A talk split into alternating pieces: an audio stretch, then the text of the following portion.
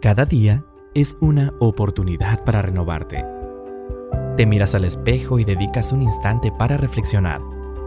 Descubre junto al pastor Pablo Partida el camino que Dios te muestra a través de la Biblia. Sendas de luz, un, momento, para, reflexionar. ¿Qué tal amigos? Bienvenidos a su programa Sendas de Luz. Es un placer estar nuevamente con ustedes. Donde quiera que te encuentres, te invitamos a que te des un espacio para reflexionar acerca de importantes temas que tienen que ver con nuestro bienestar físico, mental y espiritual. Gracias, te invitamos a que tomes una Biblia si la tienes al alcance o lo descargues en tu dispositivo móvil o si estás en el auto, escúchanos. Seguramente estos mensajes de reflexión te ayudarán a tener una familiaridad con la Biblia y poderla leer, porque el propósito de este programa es que reflexiones y de que si tienes un ejemplar de la palabra de Dios, la puedas abrir y leerla por ti mismo. Así que bienvenidos y vamos a comenzar. Nuestro mensaje de esta ocasión eh, se titula Mensajes de Esperanza. ¿Sabes que Jesucristo cuando vino a este mundo no solamente nos enseñó acerca de Dios, también nos dio mensajes de esperanza. Y la esperanza es el fundamento de todo ser humano, pues es la brújula, es el impulso, es el motor que le ayuda a continuar en la vida a pesar de las adversidades y las dificultades que puedas encontrar. Así que quiero comenzar en esta ocasión con un artículo que recientemente leí, eh, se titulaba Tormenta Perfecta. Es un estudio financiado por la NASA en el que investigan acerca de las perspectivas o las tendencias que el mundo tendrá en los próximos años.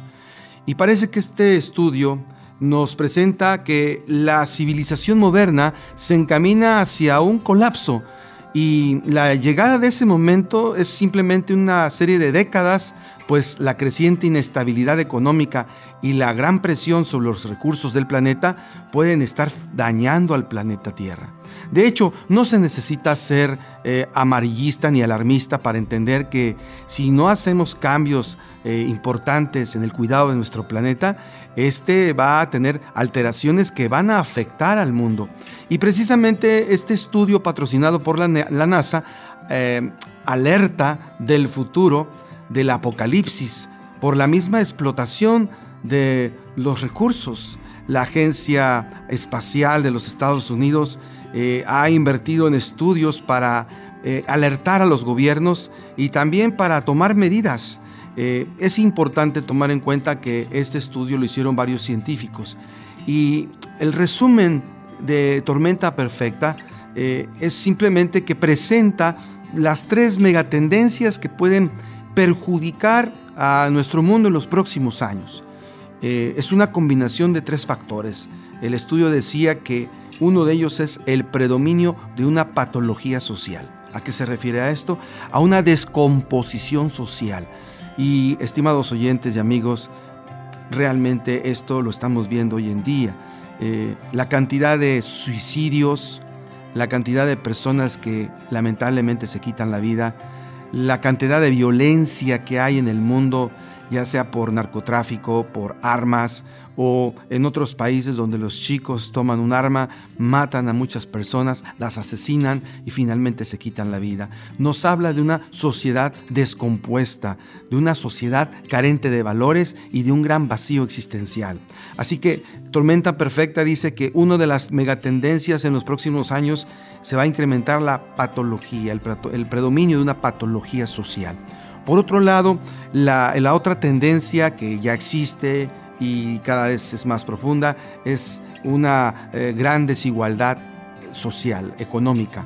Es una economía de élites, donde solamente están los triunfadores y los egoístas, y la masa de la gente enfrenta pobreza, limitaciones económicas o endeudamientos extremos que al final los llevan al colapso.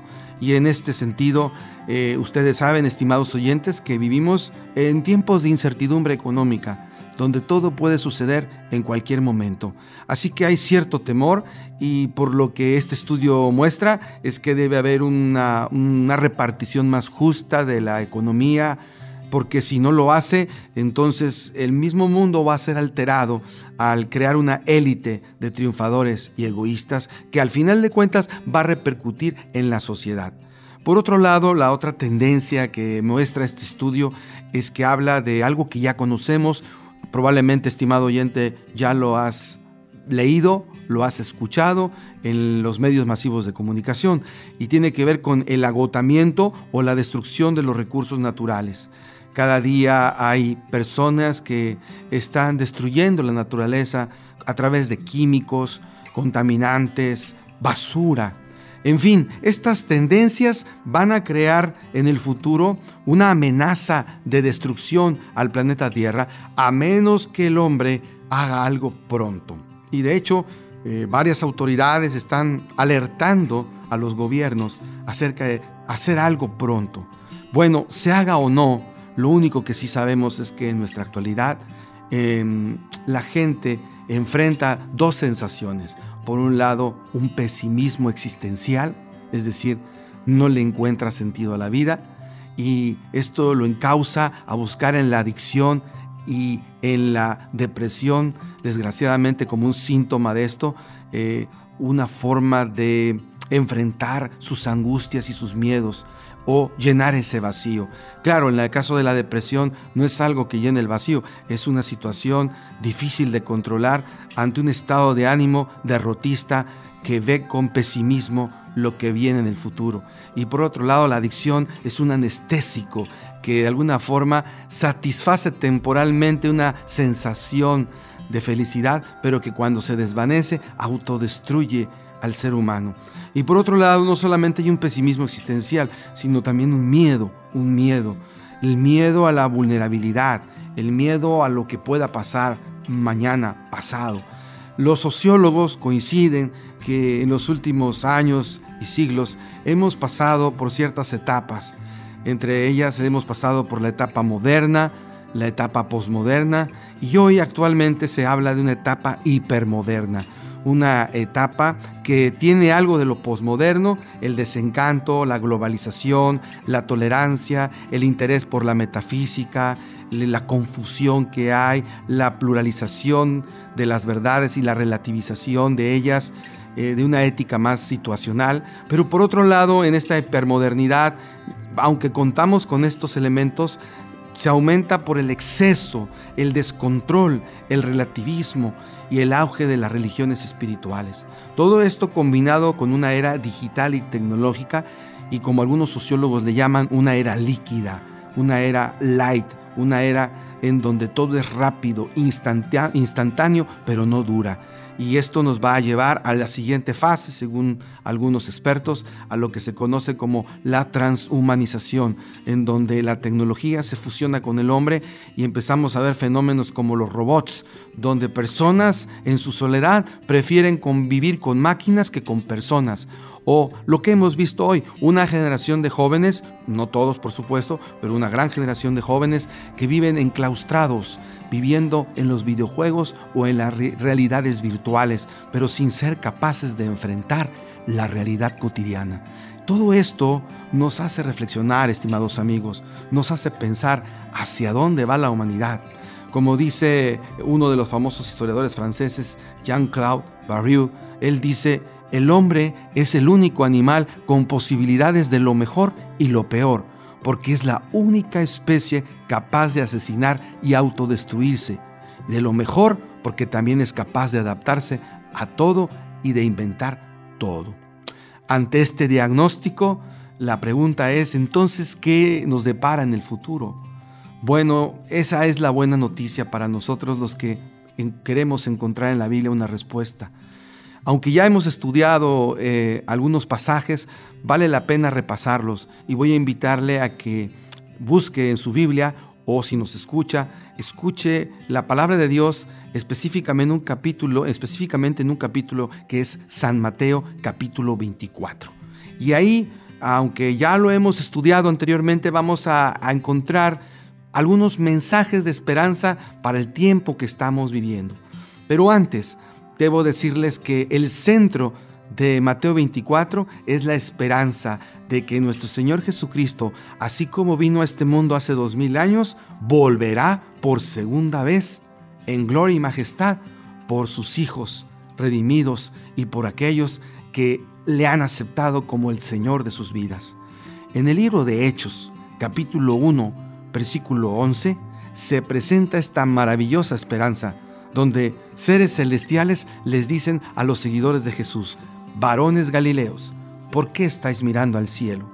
Este mismo Jesús que ha sido tomado de vosotros al cielo, vendrá así, tal como le habéis visto ir al cielo. Sí, estimados amigos y oyentes, a lo largo de todo el Nuevo Testamento, los 27 libros de la Biblia, vas a encontrar que uno de los temas centrales de todos los libros del Nuevo Testamento es la venida de Jesús por segunda vez. Un reino que ha comenzado ya con su llegada por primera vez a esta tierra y que culminará con su segunda venida cuando ese reino pase de lo espiritual a lo terrenal y entonces Dios juzga a cada uno conforme a sus obras. Es por eso que es importante eh, estudiar el libro de Mateo 24, porque aunque muchas personas conocen este capítulo y es famoso, en este capítulo Jesús nos da tres mensajes de esperanza para los últimos tiempos que nos toca vivir. Claro, hay que entender que cuando Jesús habló de, estas, de estos mensajes, Jesús también aprovechó la oportunidad en la que se encontraba en ese momento. Él estaba en el templo y ahí, frente al templo, les dijo a sus discípulos que de este templo no quedaría absolutamente nada, todo sería destruido. Para los discípulos esto fue algo difícil de creer. El templo judío era símbolo de la religión y de una nación estable, llena de poderío y de gloria y aunque estaba sometida por el imperio romano, no dejaba de ser un símbolo de que Dios estaba con ellos. ¿Cómo se atrevía Jesús a decir que ese templo sería destruido? Bueno, Jesús no solamente era un predicador, Jesús era un profeta. Y él no solamente ve el presente de su tiempo, sino vio el futuro.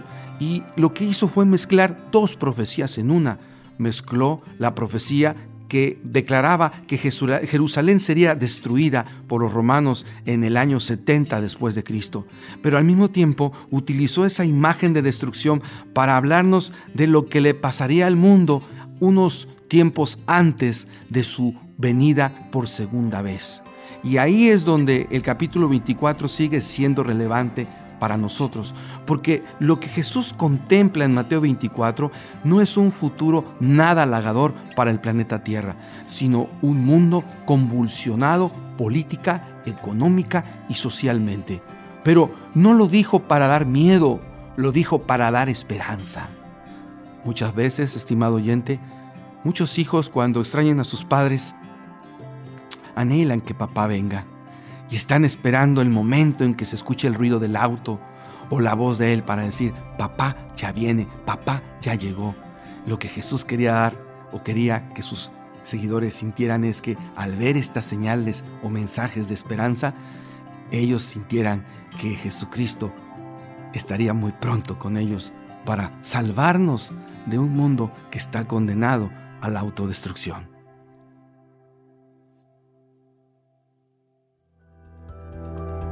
Estás escuchando Sendas de Luz, un momento para reflexionar. En un momento regresamos. Cuando te levantes por la mañana, piensa en el precioso privilegio de estar vivo, respirar, pensar, disfrutar y amar. Sigue en sintonía de Esperanza Radio Norte de México, construyendo puentes, transformando vidas. Continuamos en Sendas de Luz, un momento para reflexionar.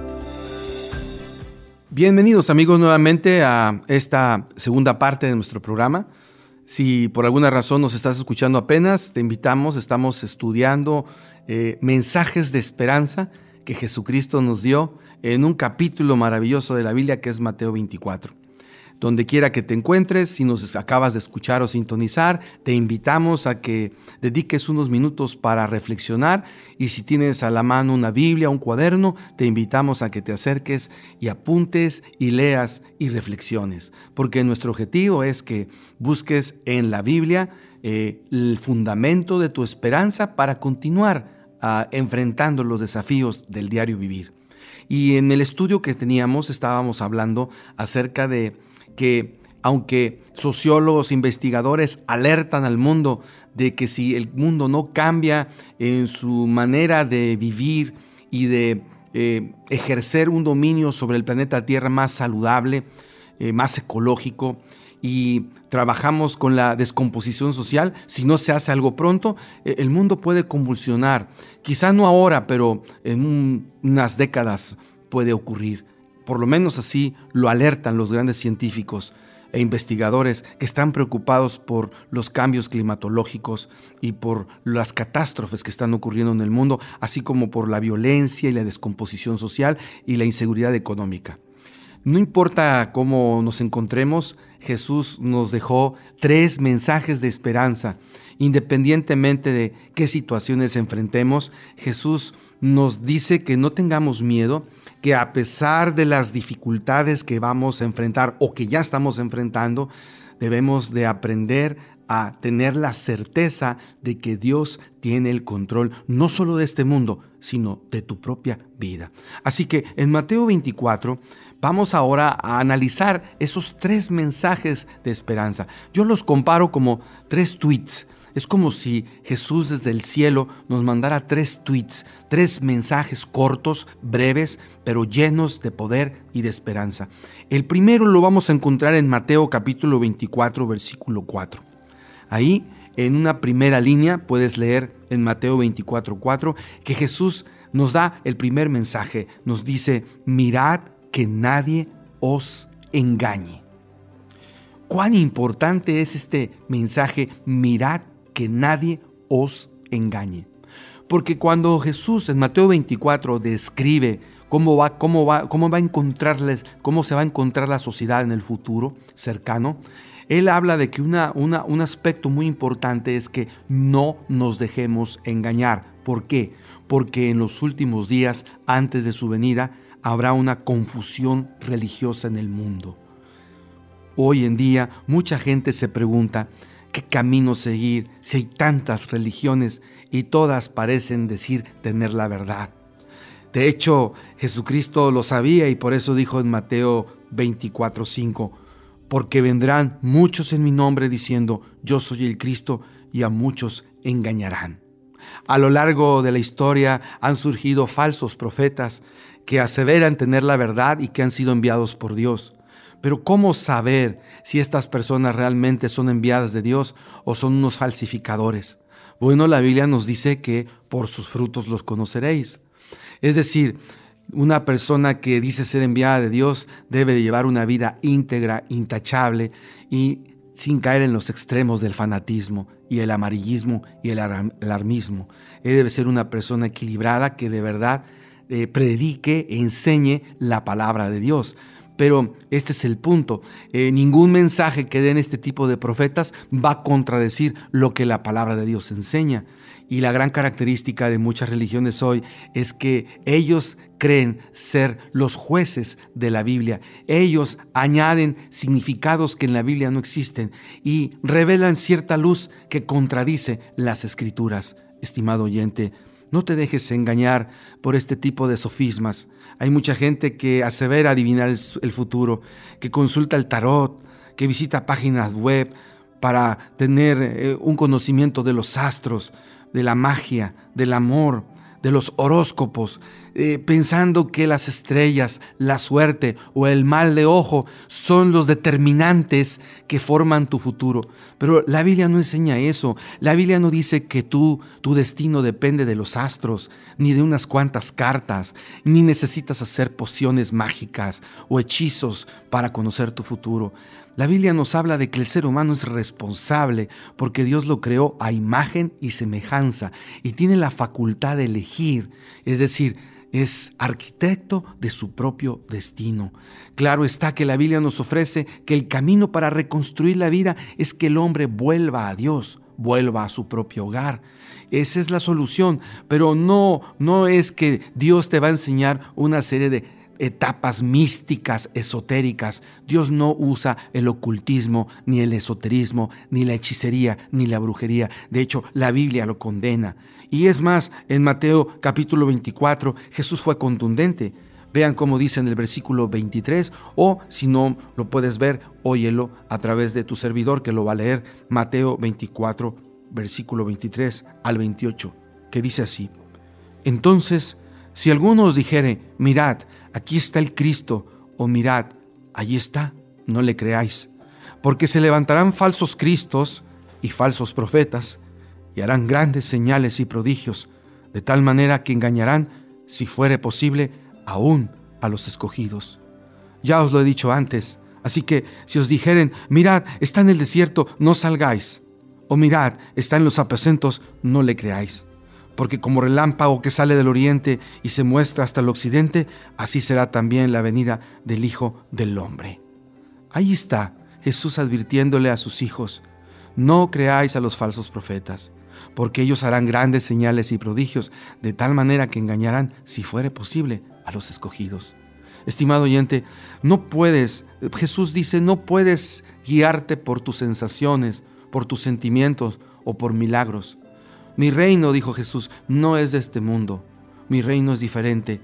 Jesús hizo milagros, por supuesto que los hizo, pero el milagro más grande es transformar un corazón, es transformar una vida, es llevarla de un estado caótico a un estado de paz, estabilidad y una felicidad interna, aunque las circunstancias externas no cambien. Así que Jesús cuando nos dice, mirad que nadie os engañe, nos dice que la única manera para poder discernir los engaños de los últimos días es que leamos la Biblia, porque en la Biblia tú podrás discernir la verdad del error.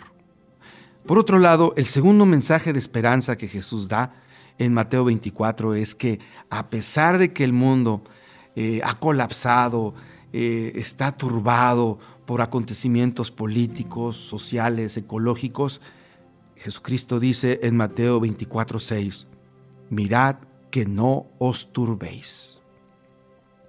Ese es el mensaje. Mirad que no os turbéis. En Mateo 24, 6, lo que Jesús está diciendo es, no tengan miedo. A pesar de que lo que escuchen, no tengan miedo. ¿Por qué? Porque yo estoy con vosotros todos los días hasta el fin del mundo. Yo no los dejaré huérfanos. Yo siempre estaré ahí. Yo tengo el control del mundo. Yo tengo el control de tu vida. Solo confía. ¿Tienes problemas? Confía. ¿Tienes un hijo rebelde? Confía. ¿Estás desempleado? Confía. Deja que yo tome el control. ¿Estás cansado de emborracharte, consumir drogas, no dormir? ¿Estás triste? Confía en mí no os turbéis, no tengan miedo. Jesús lo dijo ¿por qué? Porque él sabía que en esos tiempos habrían guerras y rumores de guerras. Y él dice, ante este cataclismo social, económico y político, no os turbéis. ¿Por qué dice Jesús en Mateo 6, 8? Porque es Mateo, perdón, capítulo 24, versículo 6 al 8.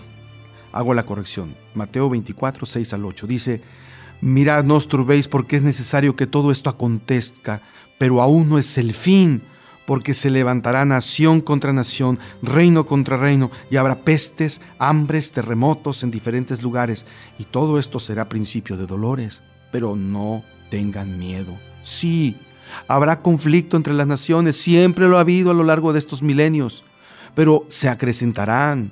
Habrá conflicto entre países, entre vecinos, entre amigos y familiares. Además, la maldad del hombre se multiplicará. Y lo hemos estado viendo. Las estadísticas de jóvenes o personas que con enfermedad mental o sin ella toman un revólver y disparan a la gente a diestra y siniestra sin importarles lastimar o dañar a familias los tiroteos masivos que ocurren en los Estados Unidos. Recientemente salió una portada en una de las prestigiosas eh, revistas inglesas que se llama The Guardian Weekly.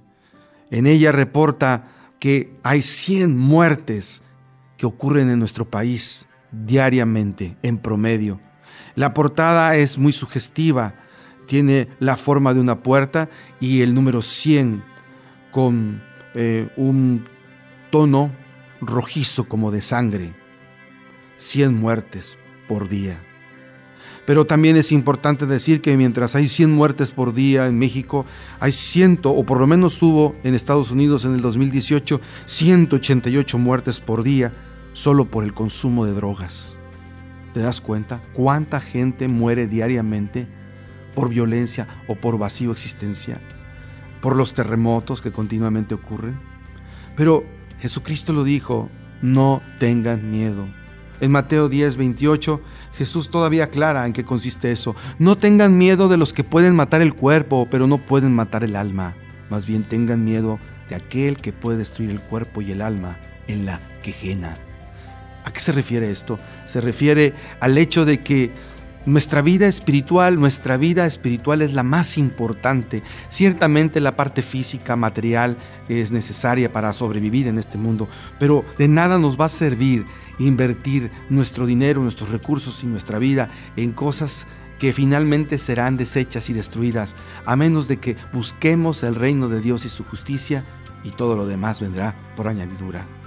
Ahora bien, el tercer mensaje que Jesucristo da, el mensaje de esperanza, aparte de decir que no tengamos miedo, es lo que se encuentra o es el que se encuentra en Mateo 24:13. Ahí leemos en Mateo 24:13 su tercer mensaje de esperanza. Mas el que perseverare hasta el fin, ese será salvo. Sí, estimados amigos, este es un mensaje también hermoso porque nos está diciendo que el que va a sostenerse hasta el fin no es la persona que es perfecta, inmaculada, que nunca se ha equivocado o no ha cometido errores, sino el que perseverare, el que luche. Estimado amigo, la vida no es fácil y seguir a Dios tampoco, pero el que lucha, el que trata de cada día buscarlo, el que se da un tiempo para cultivar la vida espiritual y leer la palabra de Dios, el que perseverare, ese finalmente llegará a la meta. Porque eh, esta, esta meta no se ofrece por méritos propios, sino es la vida eterna que Dios nos ha otorgado a través de Jesucristo.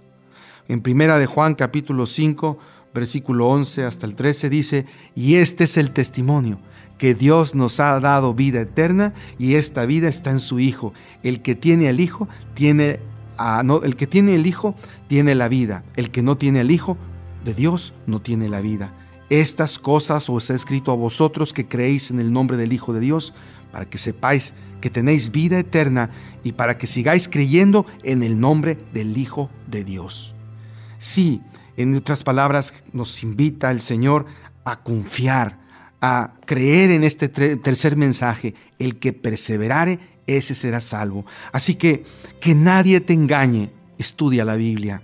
No tengas miedo al futuro, Dios está con nosotros y persevera. Y esa perseverancia es porque tienes la vida eterna que comenzó hoy y culminará en aquel día cuando Jesucristo venga en gloria y majestad. Yo te invito donde estés a que tomes unos minutos y le digas al Señor, Señor, mi vida se ha descontrolado, no sé qué hacer con ella, he cometido errores, pero a pesar de ellos, hoy te quiero aceptar como el Señor de mi vida y te quiero aceptar para que yo pueda estudiar tu palabra y Jesucristo me enseñe el camino. Que Dios te bendiga y que el Señor sea contigo en esta ocasión.